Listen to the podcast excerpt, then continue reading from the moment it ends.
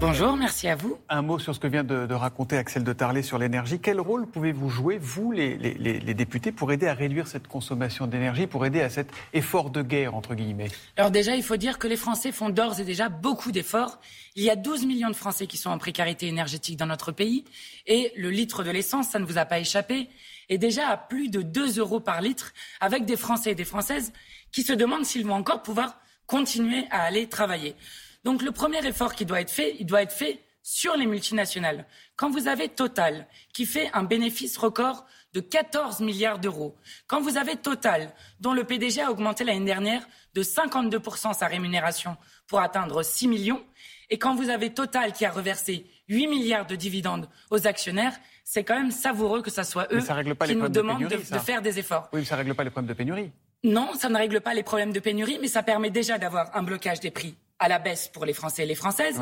Et ensuite, ce, que, ce qui était dit à l'instant, c'est-à-dire qu'ils viennent de découvrir au niveau européen que nous pouvions effectivement bloquer les prix, y compris pour l'achat du pétrole, ce qui permettrait de gérer collectivement et de mutualiser ça ne peut se faire qu'au niveau européen, qu'au niveau national, on est un peu impuissant par rapport à tout ça? Non, je pense qu'on peut faire à tous les niveaux, mais que c'est d'abord dans les décisions collectives qui sont prises que l'on doit euh, régler les choses, et notamment on découvre peut-être maintenant que la meilleure des énergies est celle qui n'est pas produite mm. et donc que nous devons faire des choix collectifs. Par exemple, faut-il continuer avec des panneaux publicitaires lumineux à tout va dans nos villes? Par exemple, euh, faut-il continuer à illuminer toutes nos villes la nuit? Eh bien, ce sont des questions qui doivent se poser, mais c'est des questions collectives et pas individuelles. Nul ne peut être privé du droit à l'interruption volontaire de, grossesse. Voici les mots que la patronne des députés macronistes, Aurore Berger, veut inscrire dans la Constitution pour que le droit à l'IVG y soit gravé. Elle va déposer une proposition de loi en ce sens. Euh, la NUP votera-t-elle cette, votera-t-elle cette proposition de loi? Alors, on verra comment ça se passe. Aujourd'hui, nous allons euh, déposer notre propre texte, comme nous l'avions annoncé euh, la veille de l'annonce de Madame Berger, donc qui est un texte que la NUP, la Nouvelle Union Populaire, propose à l'ensemble des députés hors Rassemblement national. Qui va dire la même chose à peu près? Normalement, c'est la même idée. Donc, il n'y a pas sur un sujet comme ça moyen de se mettre d'accord entre les ah uns et les autres? nous la, nous la proposerons, y compris aux députés macronistes. Et j'espère que euh, les, députés macronistes voudront mm. bien co-signer notre texte, puisque c'est la proposition que nous avons faite, de faire un texte commun sur cette question-là. J'alerte sur un point. Mm-hmm. Ce qui se passe aux États-Unis, ce qui s'est passé en Pologne, avec deux femmes qui sont mortes l'année dernière pour des raisons d'interdiction d'avortement peut se passer en France. Et quand vous voyez la nouvelle Assemblée nationale, avec des députés RN, comme Madame Lavalette, qui a signé un texte pour interdire l'IVG, comme Madame Caroline Parmentier, qui parle de génocide lorsqu'elle mm. parle de, de, l'avortement.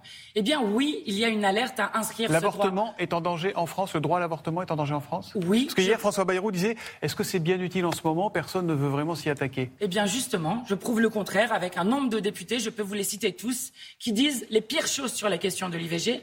Rappelez-vous, y compris euh, Madame Le Pen qui voulait interdire les IVG de confort. Donc je crois que oui, il est temps, et nous nous le disons depuis au moins dix ans, d'inscrire l'IVG dans la Constitution afin de garantir ce droit. Écoutez, si les macronistes sont trop sectaires pour faire avec nous le texte, évidemment nous voterons le nôtre parce que la cause est plus importante. Vous voterez le leur, vous voulez dire? Oui, évidemment, nous, voterons le leur parce que la cause est trop importante euh, pour euh, passer sur des jeux politiciens. Mais J'espère que justement, ils n'auront pas ce sectarisme et qu'ils pourront co-signer celui que nous déposerons aujourd'hui. La Première ministre a ma confiance pour mener l'action du gouvernement dans la durée, a donc dit Emmanuel Macron ce week-end. Cette clarification est-elle la bienvenue? Iriez-vous jusqu'à dire que vous vous en réjouissez, Mathilde Panot? Ah non, non, non, nous ne demandons pas euh, à Emmanuel Macron s'il a confiance en sa Première ministre ou non. Emmanuel Macron a une tendance à, tordre finalement euh, euh, les institutions de notre République.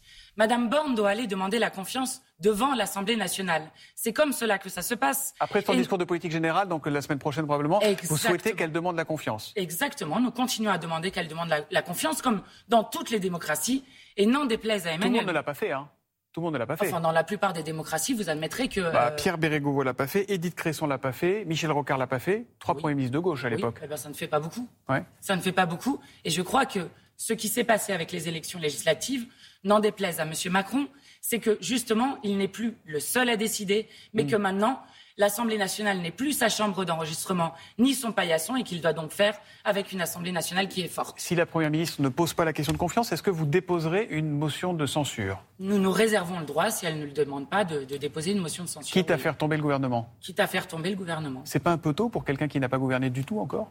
Mais vous comprenez qu'il y a un problème démocratique. On fait comme si les élections législatives n'avaient pas existé. Les élections législatives ont existé.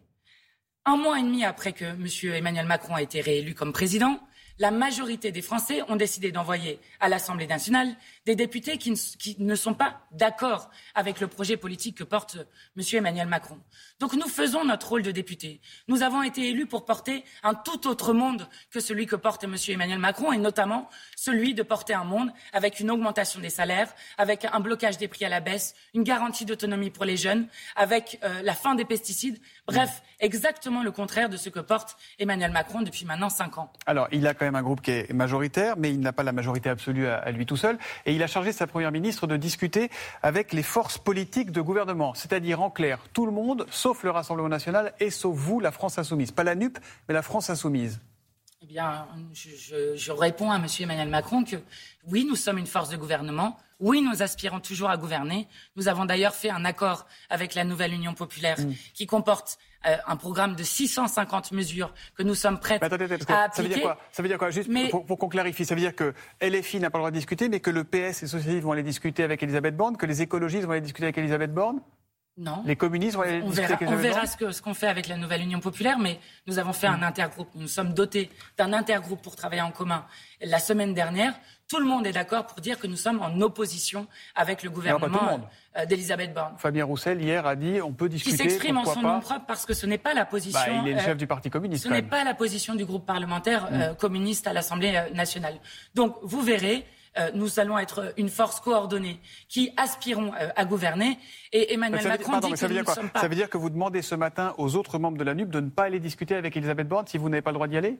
Non, ils peuvent aller, ils peuvent aller discuter comme ils veulent, mais euh, nous, nous, savons très bien qu'ils sont en train d'essayer de nous diviser. Mmh. Ils essayent de nous diviser, mais ne vous inquiétez pas, nous allons rester unis sur cette question-là. Nous, savons, nous avons ce socle commun programmatique et nous n'avons pas fait c'est ce que nous ne cessons de répéter, nous n'avons pas fait un accord électoral. Mm. la, nouvelle Union populaire va perdurer, c'est ce que nous sommes en train de faire, c'est ce que nous sommes en train de créer. Et si euh, M. Emmanuel Macron pense que nous ne sommes pas un parti de gouvernement, non, nous ne sommes pas un parti de son gouvernement, c'est-à-dire déterminé à continuer la maltraitance sociale et écologique comme lui le fait. Puisqu'il considère que vous n'êtes pas dans l'arc républicain comme il dit et que vous, vous considérez que vous l'êtes, est-ce que vous demandez à être reçu par la Première ministre? Écoutez, j'ai eu un, appel téléphonique avec la Première ministre euh, la semaine dernière. Oui. je considère que, que nous pourrions être reçus par la Première ministre. Après, je vais vous dire, de quoi va-t-elle parler avec les forces politiques? De savoir s'ils veulent faire un gouvernement d'action, comme ils sont en train de le dire. La réponse est connue pour la France insoumise et d'ailleurs pour les autres forces de la NUP. Cette réponse, c'est que non, nous ne gouvernerons pas avec des gens qui Aucune force de la NUP mais non, avec des gens qui portent la retraite à 65 ans, avec des gens qui portent euh, le RSA contre 15 à 20 heures de travail gratuit euh, euh, par semaine. Nous ne voulons pas de ce monde-là et nous sommes prêts à construire l'alternative au, leur. Mathilde Panot, la secrétaire d'État au développement, Chrysoula Zakharopoulou, est l'objet d'une enquête alors que trois plaintes pour viol ont été déposées contre elle. Doit-elle quitter le gouvernement? Oui, je crois que c'est ce que nous avons demandé pour euh, chacun des membres du gouvernement lorsqu'il y a une enquête, le temps que l'enquête détermine si oui ou non. Mais est-ce qu'une accusation suffit? Bah, Je crois que lorsqu'il y a plusieurs accusations, ça, amène à, penser qu'en en, tout cas, la personne doit se mettre en retrait. Je pense que c'est une manière républicaine de faire. C'est pas dangereux Parce que si, en sortant de là, quelqu'un vous accuse de, viol, vous, démissionnerez de votre poste de député? S'il y a des plaintes, oui. S'il y a des plaintes? Oui, bien sûr. Je pense que. Mais oui, c'est important parce que si, si, vous voulez, vous avez une certaine exemplarité à avoir euh, au, au, niveau notamment du gouvernement. Mais la présomption d'innocence, Mais la présomption d'innocence existe. Ça ne veut pas dire que vous êtes coupable. Ça veut dire que le temps que la justice rende son travail, eh bien, vous pouvez euh, eh euh, vous mettre en retrait de la vie politique et ensuite la justice détermine si vous êtes coupable ou non. Ce n'est ni à vous ni à nous de le faire. On n'est pas arrivé à un stade où accusation vaut culpabilité aujourd'hui dans la société Non, je ne crois pas. je crois que nous sommes dans une société dans laquelle pendant très longtemps la parole des femmes notamment n'a pas été entendue. Nous sommes dans, dans, dans, une société dans laquelle le patriarcat a encore euh, mm. une voix très forte sur la manière dont nous organisons la société. Donc je crois que le fait qu'on croit maintenant les personnes euh, qui euh, se plaignent est une bonne chose pour euh, le pays. Vous avez vu la, réaction de la présidente de la commission, du Comité national des gynécologues et obstétriciens français? Ils ont signé une, une tribune hier dans, dans, le journal des dimanches, tout en nuances, hein, mais aussi en inquiétude. Je, je, les cite.